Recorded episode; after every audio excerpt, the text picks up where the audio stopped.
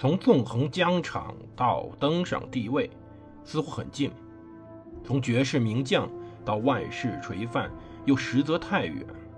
把手中的权杖换成头上的皇冠，要经历多少勾心斗角、纵横捭阖，乃至腥风血雨？请收听蒙头读书的《拿破仑传》。欢迎大家收听蒙头读书。大家好，我是胡蒙，这里是我们的《拿破仑传》。我们接着上回讲我们的莱比锡会战。上期我们讲的德累斯顿会战中，拿破仑击败了当时的沙皇以及普鲁士国王。当时他的岳父，所谓的弗朗索瓦爸爸没有来，弗朗斯皇帝没来当时战场。其实呢，整个战争中三方的协调非常之差。如果不是那些英勇无畏的低层军官和将士们的话，当时这场战争会变成一场溃败，变成一场拿破仑的追杀战。拿破仑还说自己的将领们是缺乏指挥才能的，确实是这样。比如说麦克唐纳将军。他在面对西里西亚军团时，竟然六万七千人被追追逐被击溃了，这是很大的问题。他呢，如果说能够知道自己在哪，能够知道听从拿破仑命令行事，能够成为良将；如果说超越这一点，能够独立指挥的话，便是一个更好的将军。拿破仑当时核心是希望能阻止施瓦岑贝格退往波西米亚，他命令旺达姆率领三万七千人。离开彼得斯瓦尔德，然后切入波西米亚，逐退福登堡的亲王，来切断通往捷亲奥西茨特普利茨的敌军交通线。可是巴克莱、冈斯坦丁以及普军将领克莱斯特总兵力比旺达姆多了一倍。旺达姆的部队英勇奋战，给敌人造成大量伤亡。可是到三十日，他被迫。率麾下的一万人在库尔姆村附近投降。旺达姆勇敢对战奥军前卫时，拿破仑呢派缪拉、圣希尔、马尔蒙去特普利茨进攻奥军后卫，可是他们已经救不了他了。拿破仑病了，没有办法离开卧室，直到二十九日下午时，他能去的最远地点只能是附近的皮尔纳。到第二天，让巴利斯特科尔比诺带来灾难性的消息，皇帝只能说。战争就是这样，早上来个大高潮，晚上又来个大低潮，胜利失败一步之遥。八月末的时候，其实部将们的无能已经靠近了拿破仑靠着德雷德雷斯顿胜绩所获得的各种优势。坏消息开始逐步而来，贝纳多特击败了乌迪诺后，拿破仑派奈伊再进攻柏林，以便重振形势。九月六号，奈伊和乌迪诺在布兰登堡的。纳维茨与冯比洛将军交手，两人告败。拜恩随即突然宣布中立。夏德意志不由得重新考虑自身立场，尤其是当月末联军开始宣布废除莱茵邦联。这一刻，拿破仑方面开始出现了墙倒众人推的严重局面。九月底，大部分时间拿破仑都在德累斯顿，他不时冲出去迎战太接近的敌军。可是没有办法采取任何大型攻势来改变战事。联军这一次是决心不给他任何开战机会了，并集中兵力对付其部将。等于说，拿破仑这个大脑的手掌的各个手指在一根一根的被联军所崴断。这几周，他灰心，他沮丧，他焦躁，他失态。六百名哥萨克在德累斯顿和托尔高之间进攻萨米埃尔·弗朗索瓦。莱吉杰德谢泽勒将军的两千人，他便致信给贝尔迪埃，称谢泽勒的部队应该更积极的战斗。可是这种战斗很损伤士气的。瓦格拉姆会战中，某个萨克森营曾经归贝纳多特指挥。九月二十七号，该营全体官兵改投贝纳多特。在巴黎，当时皇后要求元老院签发征兵令，招募二十八万人。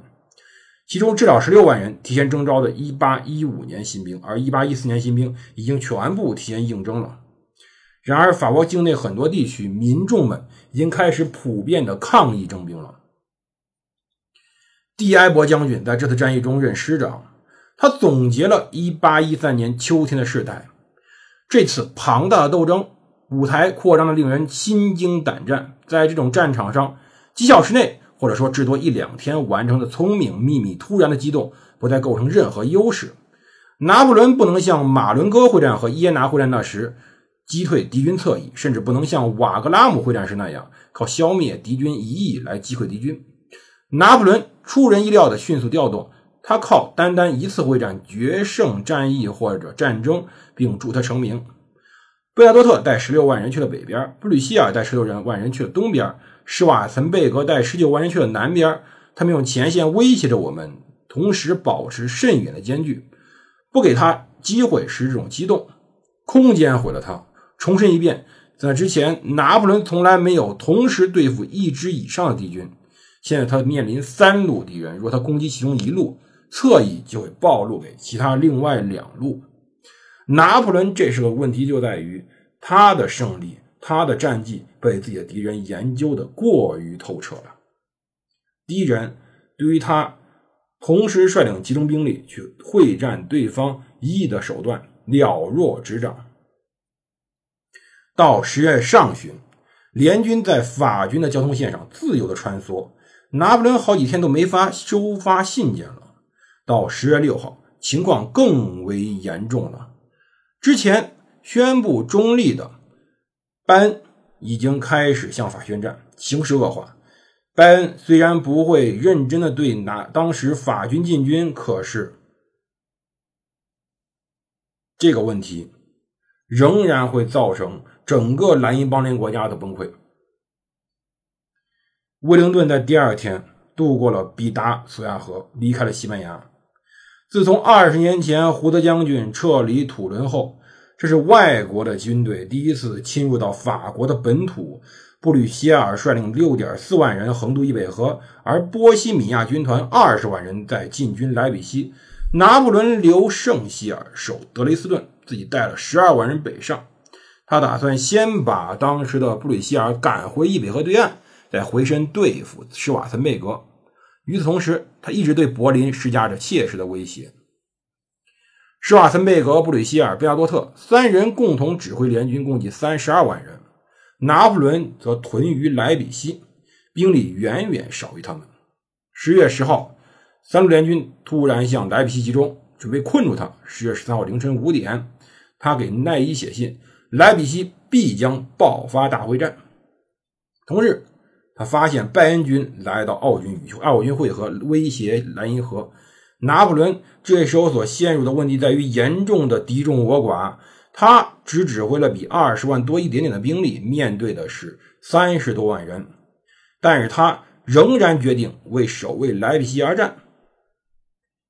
第二年，英国的记者弗雷德里克·肖布尔说：“莱比锡无疑是德意志第一商都和欧洲大陆的巨大交易场。”拿破仑怀疑很多士兵自己弄伤头部，拉雷医生则说：“那是士兵装填弹药和开火时，滑膛枪。”靠近前排跪着战友的脑壳，皇帝信了军医，于是他把部队分成两排而非三排。这种阵型有个优势，拿破仑认为他能让敌人以为军队比实际上多三分之一。但是三列阵排列是有它的原因的，因为它的轮射速度更快，更形容易形成弹幕。这是多少年来人们所应用的一个手段。十月十四号，帝国禁卫军从迪本来到莱比锡。当晚，拿破仑待在城市东部的罗伊尼茨郊区，入住到维斯特先生家。宫廷营房总管照例在粉笔上每个将军卧房上写上他姓名。拿破仑房间生下火，因为他很喜欢温暖。当时，他跟自己的侍从讨论了账单、利率、书记员的薪水、目前糟糕的商业形势与房东一家。皇帝心情。比较好，临走时还给房东留下二百法郎。当然，这不是他惯常的做法。而到第二天，施瓦森贝格的二十万人在南部已经迎头撞上了缪拉，然后把一整天花在了巡逻和小规模会战斗的上面。同时，布吕希尔沿着萨洛河、埃尔斯特河前进。拿破仑当天骑着奶油色的母马，向三个营分发鹰旗和军旗，伴随着鼓声，每一面。将交给军官的未展开的旗帜从河中取出。当时拿破仑语调很清晰庄重，但并不响亮。或许可以跟当时的音乐声分开。他说道：“轻步兵的第二十六团士兵们，我把法兰西的鹰旗托付给你们，它将是你们的集结点。你们愿意誓乎誓死守卫它吗？发誓吧！你们永远不会容忍别人侮辱法国，你们可杀而不可辱。你们发誓。”他特别强调最后一句话，还换了独特腔调，而且精神勃发。此讯号一出，军官们举荐，全体士兵热情高涨，在平常的欢呼声中，他们一声。大异口同声的发喊道：“我们发誓！”很多军乐队出席了这些仪式，但是这时候他们已经不再露面了，因为他的庞大的军乐队已经寥寥无几了，绝大多数现在躺在俄国的冰天雪地里。莱比锡会战在后来历史中号称“民族会战”。它是欧洲历史上最大规模的会战，五十万人参加，来自法兰西民族、德意志民族、俄罗斯民族、瑞典民族、意大利民族、波兰民族、奥地利所有的民族，甚至说有英军的火箭队。会战后来打了三天，从一八一三年十月十六号开始打，又间或停滞，又打了十八日、十九日的三天。拿破仑聚集了法军所有野战军二十万三千一百人，其中。只有两万八千名骑兵，俄军的后果，在俄国的后果仍然深深的影响着他。他聚集了七百八十三门大炮，而未上阵的圣希尔军、拉普军、达武军以伤员还有十几万、二十多万人。会战最后一天，联军一共投入了三十六万两千人、一千四百五十六门大炮，几乎是法军的两倍。阿尔斯特河与普莱瑟河将广阔的战场分为两半，丘陵与通往东边空旷平原为炮兵提供了平台，并掩护着身后的军队。这个战争便在当时1813年10月16日一早开始展开。整个战争将会决定欧洲的未来。究竟欧洲将会从何而去？我们下回再讲。这里是蒙多读书，我是胡蒙，我们明天见！别忘了为我的新节目点赞、支持、转发，谢谢各位。